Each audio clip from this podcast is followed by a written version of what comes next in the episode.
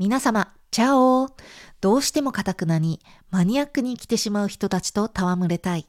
イタリア・フィレンツェ在住、リツコです。こちらのチャンネルではマニアックなあなたの希少性を活かして会社に雇われなくてもオンラインで自ら収入を得る術を身につけて超絶楽しい世界を生きるためのヒントをお届けしております。前回はイタリアから見たニューヨークの911のテロ事件のこと、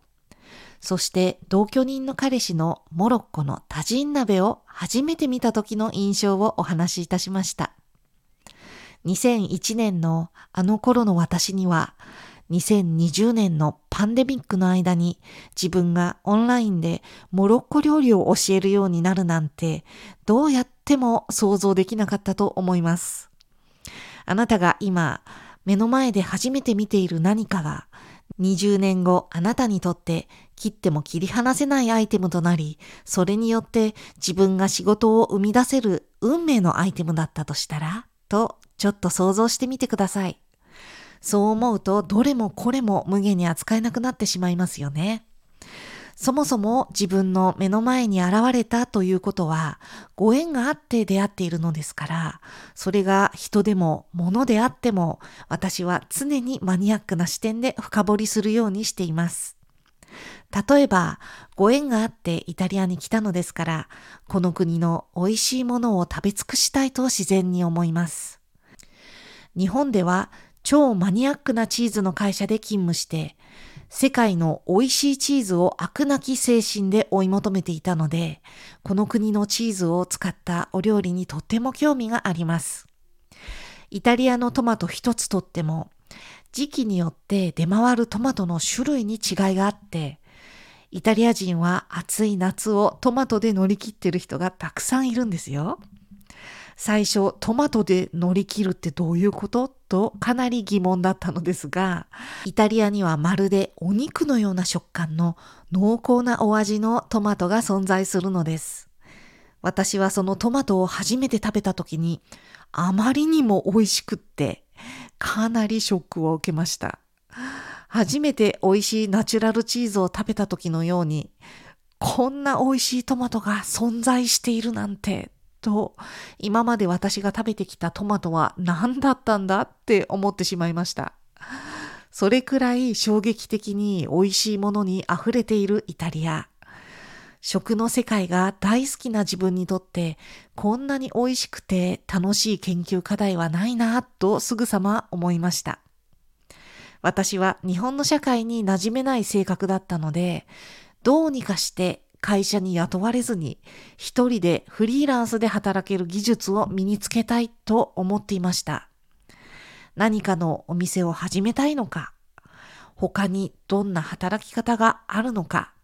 さっぱりよくわからないままイタリアに飛んできました。ただ、日本の世話しない社会からちょっと離れることで、じっくりゆっくり内省したいという思いからフィレンツェで自分と向き合う時間をとっていました。あなたは自分が何をやりたいのか分かっていて行動されていますか？当時の私にはそれが疑問でした。そんな状態のままイタリアでフラフラしているのはかなりもったいない状態でした。私の周りではオペラのお歌の勉強とか美術で絵画や彫刻を学びに来ている人、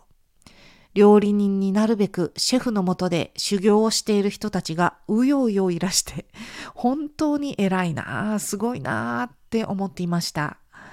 そして若干20代ですでに自分の作品を発表して世界的に評価を得ている人のニュースなどを見てとんでもなくラッキーな人だなと思っていました。それくらい自分の確固たる道を早熟で見つけられた人を猛烈に羨ましく思っていました。しかしですね、40代の今の私が思うことは、何を持っていなくても、あなたも私もただそのままの自分で素晴らしいということです。その無垢な何も持たずに生きている自分の存在を認めてあげて初めて他の人に何かを与えられるようになるのだと数年前に気がつきました。それまで私はがむしゃらに頑張ってきました。まるで架空の何かをつかみさえすればお金を稼げるのではないかと思いながら。だけどですね、私はもうすでに持っていたのです。